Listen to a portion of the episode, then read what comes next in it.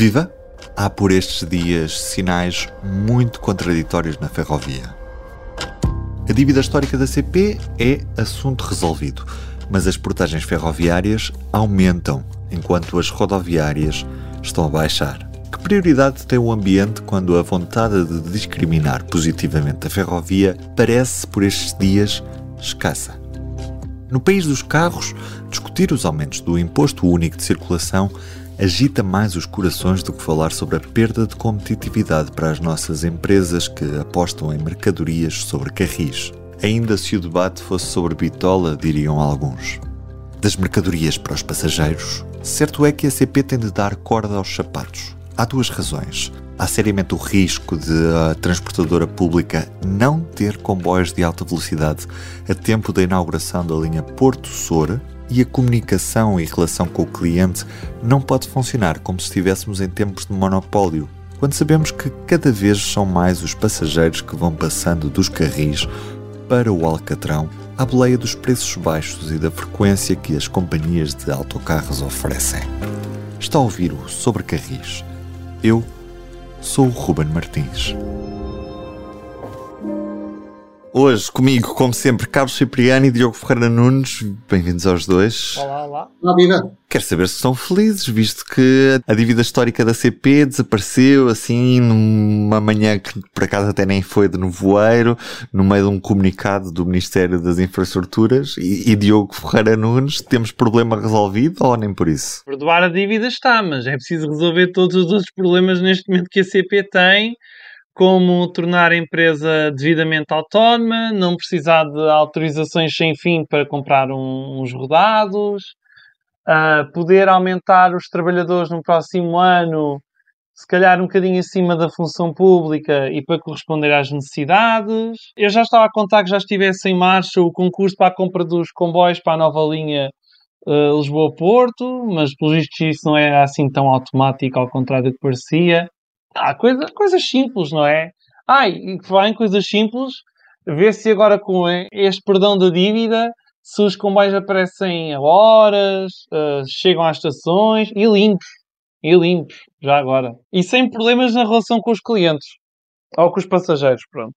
Já vamos também aprofundar essa parte no episódio de hoje, mas para já, Carlos, uh, o que é que foi saneado ao certo? O que é, que é esta dívida uh, histórica da CP e o que é que isto muda na vida da empresa daqui para a frente? Bom, é, representa primeiro um ato de justiça perante uma empresa que durante décadas estava condenada a prestar serviço público a ir acumulando prejuízos sem que o Estado compensasse por esses prejuízos. E, portanto, trata-se, como às vezes costumo dizer, não propriamente da dívida da CP, mas da dívida do caminho de ferro quase nos últimos 100 eh, anos. Depois dizer que, ao contrário do que muita gente pensa, do ponto de vista das finanças públicas, esta operação é neutra. Sai da CP e ficará parqueada num organismo do Estado, penso que provavelmente na par pública, e, portanto, é neutra do ponto de vista das finanças públicas. Bom, e para a empresa é um alívio muito grande na, nas suas finanças, porque uh, vai poder sair da falência técnica em que, em que se situa já há muitos anos, não é? E, falando em números, uh, a empresa que até agora devia 2,1 mil milhões de euros, passa a dever apenas 250 milhões de euros. Quer dizer, e passar 2 mil milhões para 250, de facto, é uma diferença muito grande, com tudo o que isso implica em termos de diminuição dos encargos financeiros e no alívio que isso provoca, de facto, na, na, nas contas da empresa. Um, por outro lado, permite uma coisa que pode parecer um bocadinho contraditória ou anacrónica, que é permite que a empresa volte a endividar-se. O que é que isto significa? Permite que a empresa agora, com a perspectiva da linha, da nova linha Lisboa-Porto, a empresa possa pedir dinheiro ao banco para comprar comboios de longo curso, provavelmente de alta velocidade, para operar uh, nas próximas décadas uh, na, na, nova linha de alta velocidade. E porquê? Porque esse, esse serviço vai ser um serviço que não está abrangido pelo contrato de serviço público, portanto vai ser uma operação comercial pura e dura, eventualmente em concorrência com uma B-Rail ou com uma Renfe ou com, com quem quiser cá aparecer e, portanto, a empresa tem que estar, digamos, armada para poder uh, lutar taco a taco com a concorrência. E, portanto, para isso não pode contar com a do Estado, como é óbvio, não é? E tem que ir à banca financiar-se para comprar os comboios para depois operar, fazer uma operação que é rentável e que se espera lucrativa. E, portanto, a mim não me assusta muito que a empresa volte a endividar-se, porque neste caso será para, para pagar a dívida e para ter uma operação lucrativa. E isto, na minha opinião, para terminar, era, é mesmo sublinhar que o mais importante do saneamento financeiro da dívida da CP é ela poder ficar de mãos livres para poder investir em novos comboios, para poder uh, ganhar dinheiro a, a, a, prestar serviço ferroviário. Entretanto, soubemos que a Organização do Mundial 2030 será entrega, será atribuída a Portugal, Espanha e a Marrocos. Portanto, há aqui uma pressão adicional para em 2030 já haver alguma coisa de linha de alta velocidade em Portugal, mesmo que seja só a primeira fase entre Porto e, e Sor.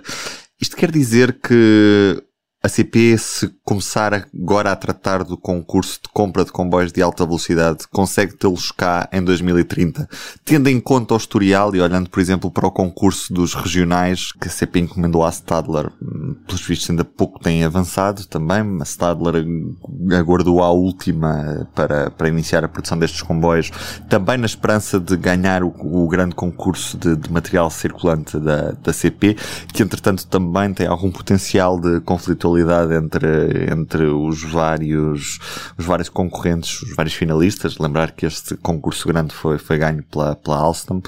Diogo, neste cenário, mesmo que a CP comece agora a tratar deste concurso dos comboios de alta velocidade, é possível sequer que eles cheguem a tempo de inaugurar a linha de alta velocidade em 2030? É, mas como disse, tem que ser, o concurso tem que ser lançado ainda este ano. Ou seja, Estamos a gravar, a gravar isto em meados de outubro, portanto, faltam dois meses e meio para começar a tratar da papelada toda. E, se, não, se isso não acontecer, tenho muitas dúvidas, até porque a ordem é pequena.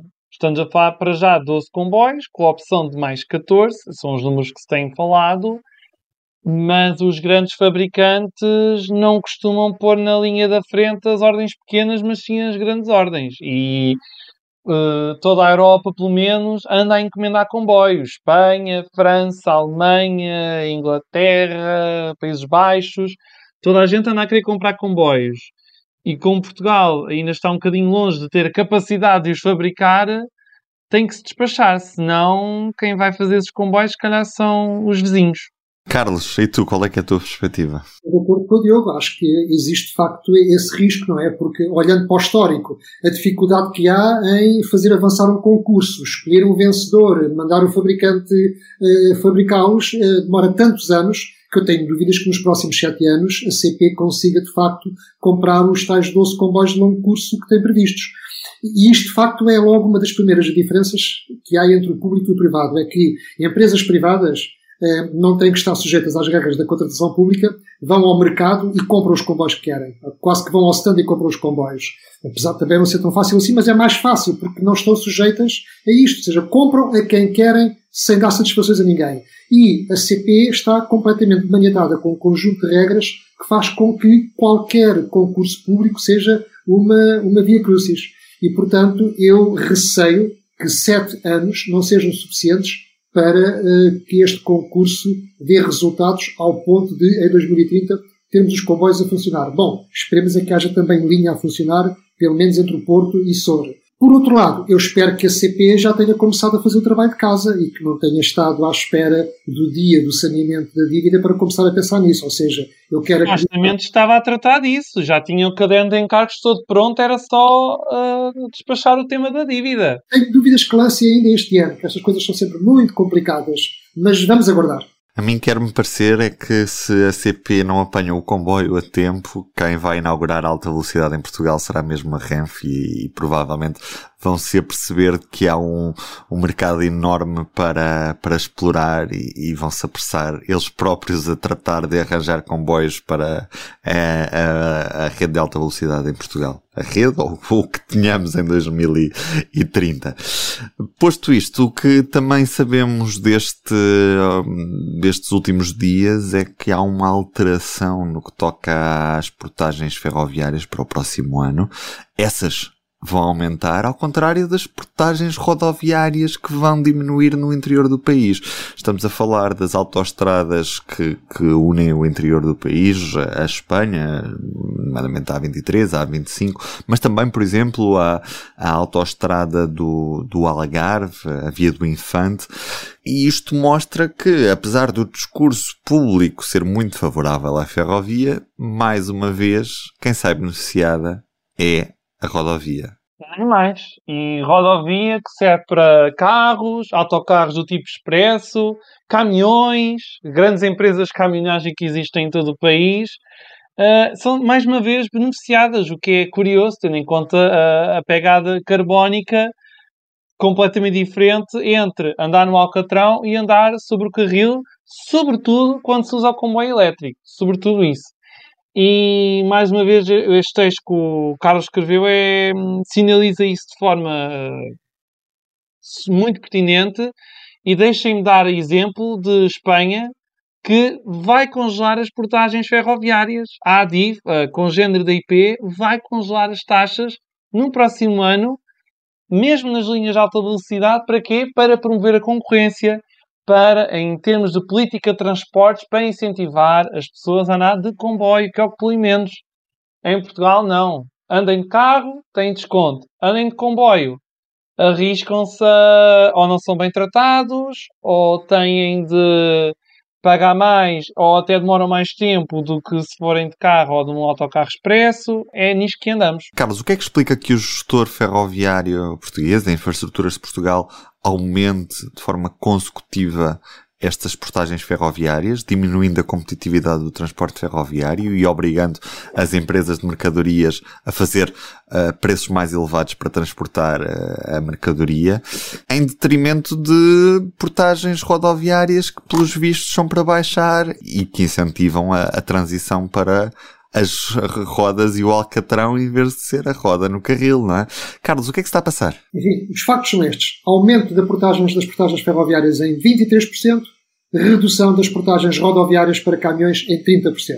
E isto é tão evidente, tão óbvio, que só demonstra a hipocrisia do discurso político que no discurso vem com a defesa uh, do ambiente, com a sustentabilidade, com a preocupação pelas alterações climáticas e depois na prática permite-se que uh, se façam atos de gestão deste tipo, que é aumentar portagens em 23% para os comboios de mercadorias e para os passageiros e facilitar a vida aos caminhões.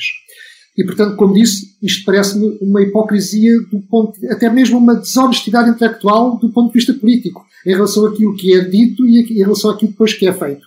Aliás, eu até gostava de citar uh, a Associação Portuguesa de Empresas Ferroviárias, que, que, fez um comunicado em relação a este assunto, e onde diz a dado momento que tudo isto é feito em total contradição com os objetivos estabelecidos para a descarbonização do setor, ao arrepio do discurso político nacional e da própria Comissão Europeia. O público perguntou ao Governo uh, como é que validava esta, esta decisão da IP e como é que explicava isto à luz dos princípios da sustentabilidade, mas o Governo não, não respondeu. A IP sim respondeu e a IP explica que trata-se de uma atualização porque durante os anos da pandemia não aumentou uh, como deveria uh, as, taxas de, as taxas ferroviárias e, portanto, uh, por uma questão de justiça, fez agora o aumento todo de uma vez. Convém relembrar que, efetivamente, a IP também tem que se financiar e o financiamento da IP passa pelas receitas uh, da, taxa, da taxa de uso, como é óbvio, não é? Agora, o... E não só, Carlos, e não só. A IP recebe contribuição no serviço rodoviário, também, sim, as taxas dos combustíveis. Só, exatamente, tens toda a razão, é verdade, é verdade. Eh, e, portanto, mas quer dizer, o governo é que tem que encontrar uma fórmula para uh, não validar situações destas que são claramente injustas para a transferência modal que é desejável para, para o país e para o mundo, digamos assim. E, portanto, está aqui claramente uma situação muito injusta para a ferrovia e que merece censura por parte do governo e uh, que deve ser, na minha opinião, corrigida quanto antes. Como muito bem lembra a APF, quer dizer, a APF é a Associação Portuguesa de Empresas Ferroviárias, este aumento das portagens ocorre num momento em que também há um aumento brutal dos combustíveis, dos custos energéticos, e em que as obras do Ferrovia 2020 continuam a derrapar e em que os operadores de mercadorias continuam a não poder tirar o partido total uh, da infraestrutura e, portanto, continuam maniatados porque as infraestruturas estão em obras, há, há afrouxamentos, há a linha da beira alta que está fechada, por exemplo, e relembrando só o próprio site a que velocidade está o Ferrovia 2020, neste momento, se o Ferrovia 2020 tivesse sido concluído na data prevista, já se teriam poupado 21,4 milhões de litros de combustível e que se gastaram entretanto porque as eletrificações não foram concluídas atempadamente. Portanto, é todo um ecossistema, todo um ambiente que é desfavorável ao modo ferroviário e que eu não vejo no governo vontade de corrigir.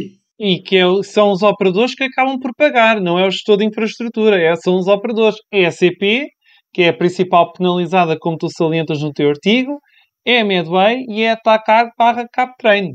E eu já agora pergunto onde é que anda a Autoridade da Mobilidade e dos Transportes, que no outro dia estava tão feroz contra a CP, as supressões na linha do Oeste, os atrasos, o facto de não haver comunicação de, por problemas com o material circulante, também devia andar em cima disto. Tem que andar também atrás do gestor da infraestrutura e alertar. Meus amigos, uh, vocês não estão a cumprir com a política uh, carbónica. E a AMT, que ainda por cima, vai promover um evento na Covilhã, daqui a, a poucos dias, sobre a, a, as ligações a territórios de baixa densidade. Bom, diga-se que, curiosamente, a AMT até atuou muito bem quando se soube que a administração do Porto de Sines ia cobrar portagens ferroviárias de 158 euros por comboio para entrar no complexo portuário de Sines. Mas suspendeu por 90 dias, atenção. E argumentou exatamente a questão da, da transferência modal e, e da, do, do, do quão desejável é eh, que haja mais transporte ferroviário de mercadorias. E, aí, de facto, esteve muito bem. Vamos aguardar para saber se a AMT se pronuncia em relação a esta descompensação, digamos, que é eh, aumentar as portagens ferroviárias a 23% e diminuir as rodoviárias em 30%. Porque até se pode pensar que a AMT é forte com os fracos, operadores como a CP e, e entidades como a Autoridade Portuária regera o Porto de Sines, isso é fraca com os fortes como o gestor de infraestruturas, porque como já falámos várias vezes, às vezes questionamos quem manda, se é a IP, se é o governo na área das infraestruturas. As pessoas às vezes ficam com dúvidas, e nós também. Outra coisa que deixa as pessoas com dúvidas é, por vezes, a política comercial da CP e a forma como a CP responde aos passageiros. Ou não responde e depois se vê obrigada a responder. Bem, o que é que se passou? Um passageiro tirou bilhete para a primeira classe do Intercidades, tirou um bilhete para viajar entre Lisboa e Abrantes, mas aparentemente quando chegou à estação o que lhe apareceu à frente foi uma automotora que faz o serviço regional, ou seja, com uma classe única de segunda classe, uma velocidade máxima bastante inferior e no final da viagem resolveu reclamar uh, com a CP. E o que a CP lhe disse foi que a diferença entre o valor de um comboio regional a fazer a mesma ligação e a primeira classe de um Intercidades comprado com promoção, como foi o caso, são 35 cêntimos. Portanto, envia-me o teu NIB que eu dou-te os 35 cêntimos. Mais ou menos foi isto que se passou. Esta, Carlos, é a história de como a CP nem sempre tem a melhor resposta para os passageiros. Sim, isto, isto era uma notícia que era um fé de inverno, mas pelos vistos até foi uh, bastante lida e comentada, porque provocou estranheza em muita gente e, e em outras pessoas, provocou gargalhadas, enfim. O que é que está aqui em causa? De facto, a CP é preocupante e falha, a falhar nestas questões, porque tudo começa, tudo começa pela falta de informação ao passageiro num dia em que, e agora já sei a história, a, a empresa nesse dia não podia assegurar uma composição de intercidades porque a composição tinha ficado retida na beira baixa por um incêndio. E, portanto, entre não fazer o comboio ou por uma UTE, unidade tripla elétrica, eh, eh, era preferível, de facto, assegurar o serviço com material categoria inferior, mas a primeira coisa era informar desde logo os passageiros em Santa Apolónia e na Garda Oriente, dar a indicação ao revisor para informar as pessoas de que aconteceu um incêndio, o comboio ficou retido e, portanto, esta foi a solução encontrada. E logo ali as pessoas, digamos, amaciavam, compreenderiam, poderiam ficar chateadas, mas compreendiam porquê. Agora, estão à espera de um comboio, aparece outro e não sabem porquê, e ninguém lhes dá informação, nem na estação, nem ao longo da viagem. Isto é a primeira coisa que está errada. Depois é o contacto com o cliente. Eu perguntei à, à, à CP, para poder escrever esta peça, se as respostas são dadas por, por humanos, por funcionários, ou por uh, bots, por, por inteligência artificial, por robôs. Porque, de facto, é tão inusitado esta história de dizer, feitas as contas, o meu amigo tem direito a 35 cêntimos e manda para cá o IBAN, que eu pensei que isto tinha sido uma máquina a responder desta maneira. Como é que é possível uma empresa ter esta política oh, Carlos, comercial? Já agora, muita sorte teve ele em ter tirado o bilhete de primeira classe Intercidades, porque se ele tem tirado o bilhete de segunda classe em promoção no Intercidades, a CP ainda lhe pedia o resto do dinheiro de volta. provavelmente a lógica seria essa para a pessoa que fez as contas, não é? Portanto, isto de facto não é aceitável. E, e, e a CP, de facto, falha nestes pequenos pormenores que não são tão, tão pormenores não, quanto não, isso. E ocorre um exemplo mais outro, que é, neste momento, a Beira Alta está fechada.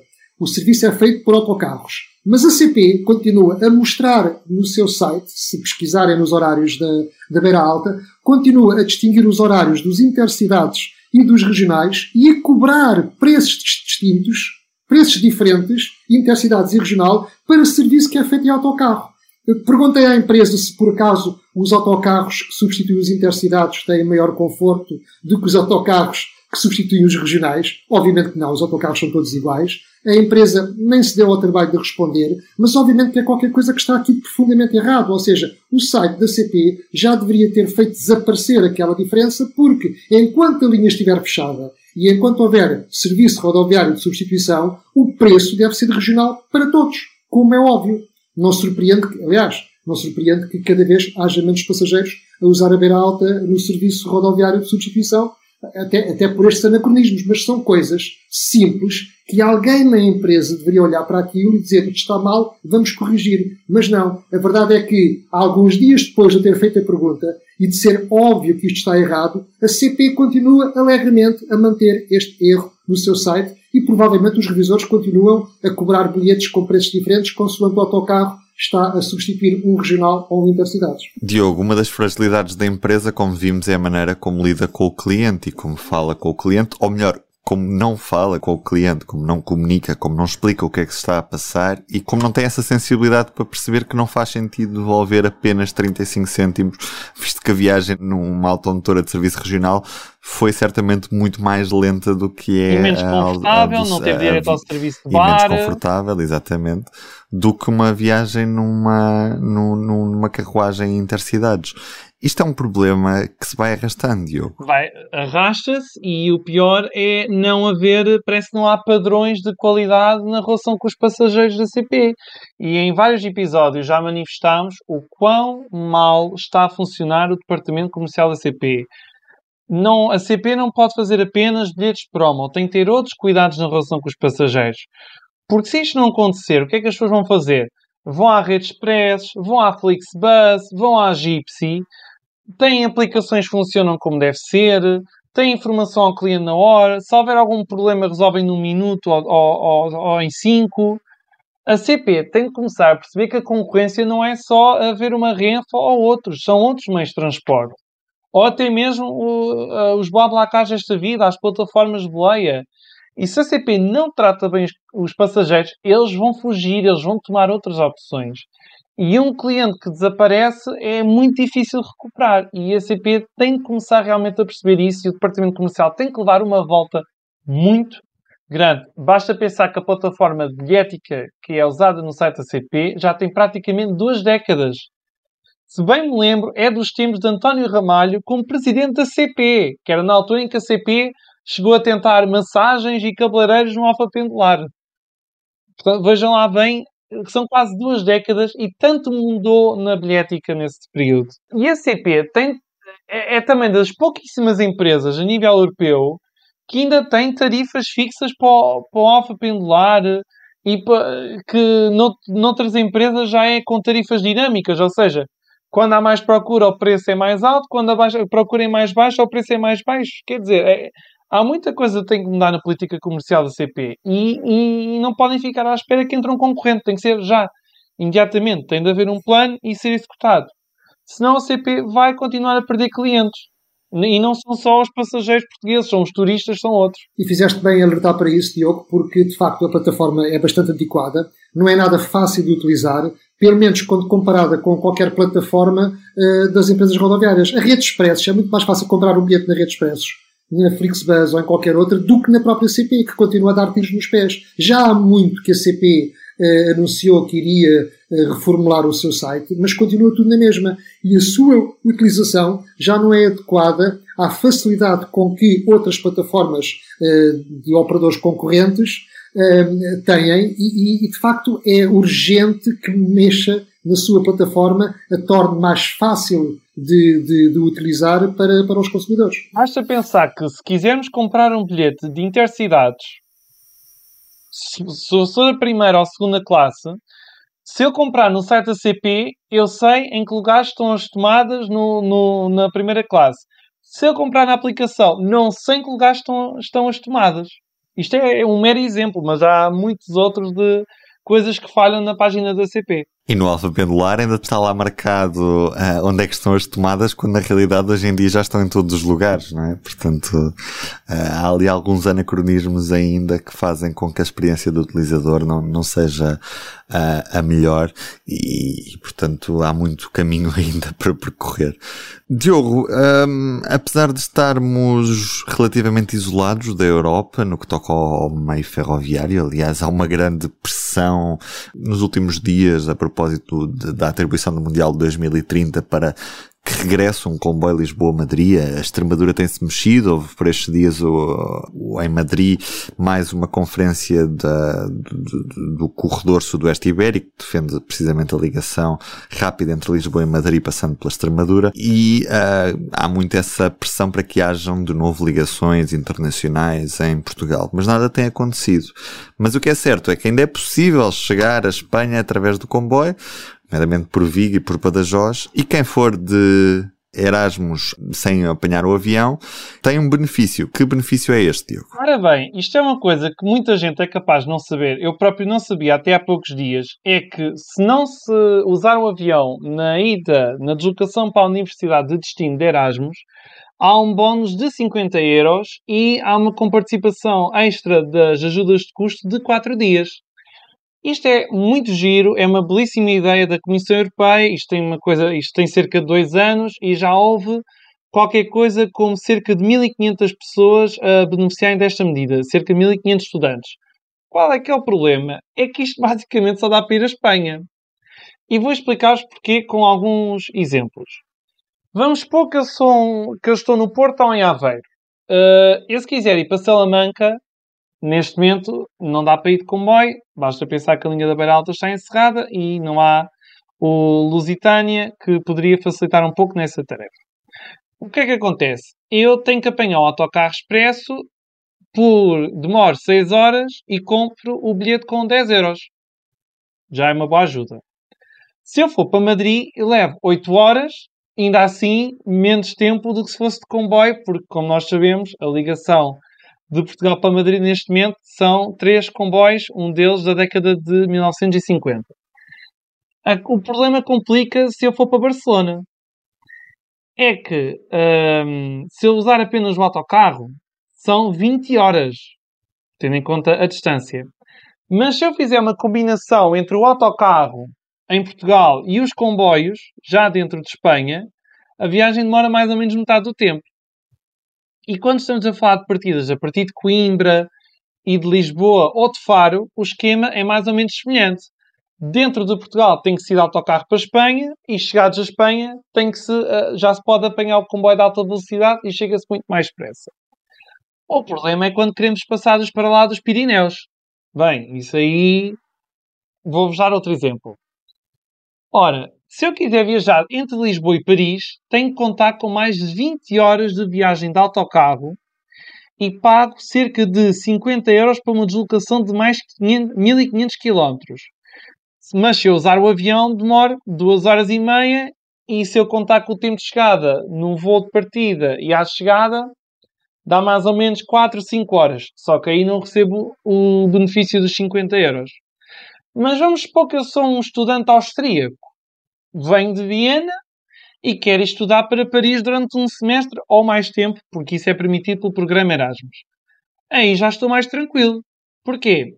Entre a Estação Central de Viena e a Gare de Paris-Est, ou Paris-Est, desculpem lá se não estiver a dizer com melhor, a melhor pronúncia, são cerca de 14 horas para percorrer mais de 1200 km. Só qual é que é a diferença? Esta viagem é feita durante a noite. É muito menos cansativa, eu posso dormir como deve ser, eu posso tomar um banho a bordo e o bilhete não fica assim muito mais caro. Ou seja, estes 50 euros ajudam-me a pagar bastante a viagem e com as ajudas de custo fico muito mais tranquilo. Ah, e outro exemplo, se uh, for uma viagem entre Viena e Roma, e capital de Itália, o tempo de viagem é mais ou menos o mesmo, o bilhete é ligeiramente mais barato e também estou coberto por esta bolsa. Sobre o projeto Green Erasmus, que é sobre o qual estamos a falar, há uma petição que já recolheu mais de 5 mil assinaturas, que já foi discutida em Bruxelas e que quer aumentar o valor da bolsa dos 50 para os 250 euros, ou seja, 5 vezes mais do que atualmente, e aumentar os dias das ajudas de custo de 4 para 7. Vamos ver é se Bruxelas vai fazer alguma coisa com isto, a Comissão Europeia.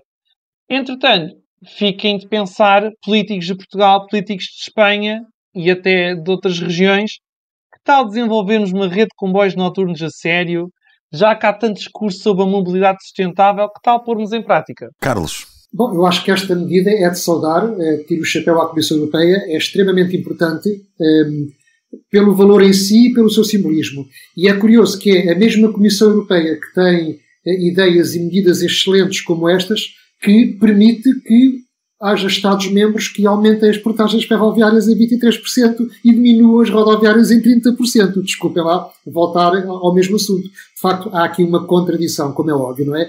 Eu, eu diria, até pelos exemplos que o Diogo referiu, eu diria que esta medida é, é, é justa, mas mais para quem vive no centro da Europa e é menos justa para uh, os estudantes de Erasmus que vivem nos países periféricos sobretudo se for em Portugal ou em Espanha, não é? Ou sobretudo se forem portugueses. Ou mesmo no norte da Europa, por exemplo. Quem está no centro da Europa e no norte da Europa, muito facilmente pode ter alternativas ao avião para se deslocar para as cidades de destino de Erasmus. Quem está em países periféricos eh, terá muito mais dificuldade e, portanto, obviamente, quer dizer, qualquer estudante, mesmo que tenha que fazer um Erasmus em Paris por 50 euros, não se vai dar ao trabalho de fazer uma viagem de tantas horas uh, de Lisboa para Paris em autocarro ou de comboio, o que quer que seja, porque obviamente 50 euros não é nada comparado com a vantagem que é apanhar um avião uma low cost uh, daqui para Paris ou para outro destino qualquer no centro da Europa. E portanto, repito, é uma excelente iniciativa, uh, é muito justa, mas beneficia sobretudo quem vive no centro da Europa, é um bocadinho injusta para os países periféricos. Pode ser que aumentem o valor da bolsa, que isso aí já, já era outra coisa.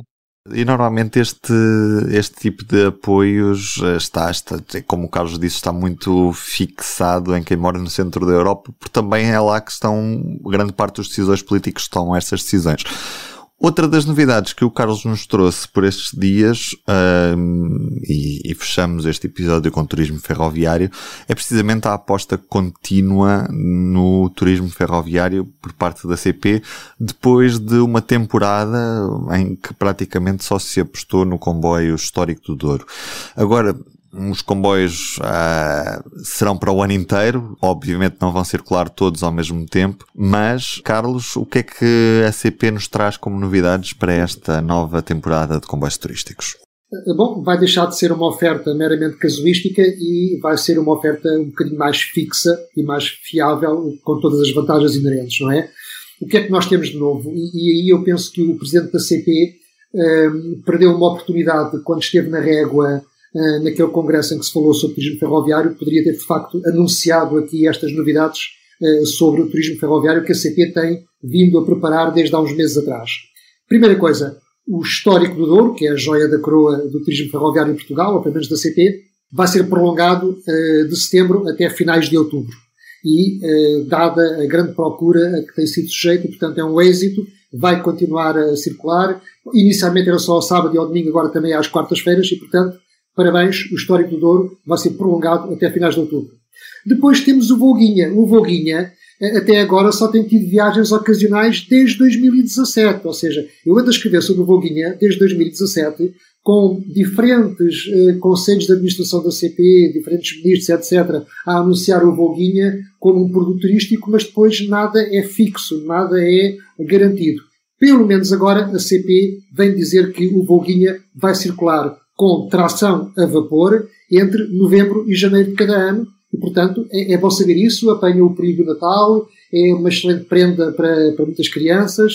Uh, e é bom saber que depois do Histórico do Douro entra o Volguinha e que é, aliás, o único comboio com locomotiva a vapor com carvão, porque o, o Histórico do Douro uh, é alimentado, a caldeira é alimentada com, com fuel. Mas uh, agora está em aberto se o mesmo histórico, o Volguinha, poderá também circular nos meses de verão, onde, devido ao risco de incêndios, não, não é permitido que circule com locomotiva a vapor, se vão ou não pôr locomotiva a diesel e também haverá uma oferta no verão para, para o Volguinha. Depois, temos o Mirador, também o Mirador que poderá vir a ser um Miratejo alguns meses por ano, dado que também aqui um já foram feitas um Beiratejo, algumas, algumas viagens pontuais, eh, também onde se anunciou o grande potencial do turismo ferroviário na linha da Beira Baixa, mas também nada foi, digamos, fixado. Parece que a CP está interessada nisso. A CP diz que precisa de todas as carruagens Schindler que, que tem na sua frota para os meses de verão no Douro, mas que no inverno e até à primavera consegue dispensar algumas carruagens para fazer serviços turísticos na Beira Baixa ou noutras linhas. Uh, contamos que sim, vale a pena viajar na Beira Baixa ao lado do Tejo uh, até pelo menos Rodão ou até Castelo Branco. Eu espero que essa oferta avance efetivamente. Depois uh, há ainda a famosa UTE, uma das primeiras séries da linha de Sintra, de, dos finais dos anos 50, que foi reabilitada e colocada em estado de marcha e que foi anunciado na altura que poderia fazer algumas rotações, nomeadamente ao fim de semana, entre o Rocio uh, e Sintra. Penso que era uma iniciativa muito gira, muito interessante, certamente traria muita gente para viajar numa automotora que para as pessoas mais velhas ainda recordarão, não é? E para os mais novos seria uma experiência totalmente nova. Ao que parece, há aqui um problema que é o convel. Toda a gente sabe a dificuldade que há em arranjar o convel. E se o convel faz falta para os comboios regulares, dificilmente irá ser afeto a uma, a uma automotora só para fazer alguns serviços pontuais. Mas eu espero que a CP resolva isso uh, muito rapidamente. O que é que resta? Resta o famoso comboio presidencial, que, como nós sabemos, foi um sucesso uh, brutal em termos de, em termos de imagem para o país, para, para, para a região do Douro, o próprio produto em si. Um, ehm, a CP uh, eh, indicia que pretende explorar ela mesma o comboio presidencial, eventualmente em parceria uh, com, com algum privado, porque de facto uh, não está no core da CP arranjar uh, cozinheiros e, e, servir comida a bordo num produto luxo. A única questão que se coloca aqui é a seguinte, é que o empresário que já explorou o presidencial e com muito sucesso tem a marca registada e, portanto, não se pode fazer um copy-paste do produto que já existiu anteriormente. Portanto, é bom que os jurídicos tenham isto em atenção se efetivamente a CP quiser pegar neste produto. E depois coloca-se outra questão ainda, que é o comboio presidencial não pertence à CP, pertence ao Museu Nacional Ferroviário. E, portanto, é preciso também ter algum cuidado uh, com a forma como uh, esta peça de museu, que não é estática, que deve circular várias vezes por ano, como é que ela é posta à venda, entre aspas, digamos assim, para o uso turístico. Eh, será através de um concurso público, onde várias pessoas ou várias entidades apresentam propostas, com um caderno de encargos prévio, ou a CP será, digamos, eh, a entidade natural para explorar o presencial. Penso que há aqui questões em aberto que merecem resposta e vamos ver se as temos nos próximos tempos. E até se questiona se a CP deve ter essa vocação de operar um serviço turístico tão reputado. Porque é assim, o serviço turístico altamente reputado tem a vantagem de tem custos muito grandes, retornos ainda maiores, que podem servir para reinvestir noutras áreas da empresa, até porque a CP agora vai começar a dar lucros e até dar dividendos ao Estado, como vimos no orçamento do Estado para o, para o próximo ano. Agora, será que a CP, que tem um papel de serviço público, deve fazer isso? Isto levanta algumas questões, porque no estrangeiro nós vemos isso acontecer. Nós presenciamos na Suíça que a SBB, a, a empresa ferroviária da Suíça, a empresa nacional, explora os comboios turísticos. A CP deve fazer o mesmo em Portugal, a Renfe faz isso em Espanha. O Al Andaluz é da Renfe. Portanto, são questões que ficam em cima da mesa. Questões ficam para discutirmos também em próximos sobre Carris, com certeza. Carlos Cipriano, Diogo Ferreira Nunes, eu sou o Ruben Martins. Até ao próximo episódio, daqui a 15 dias. Até lá. Até lá. O público fica no ouvido.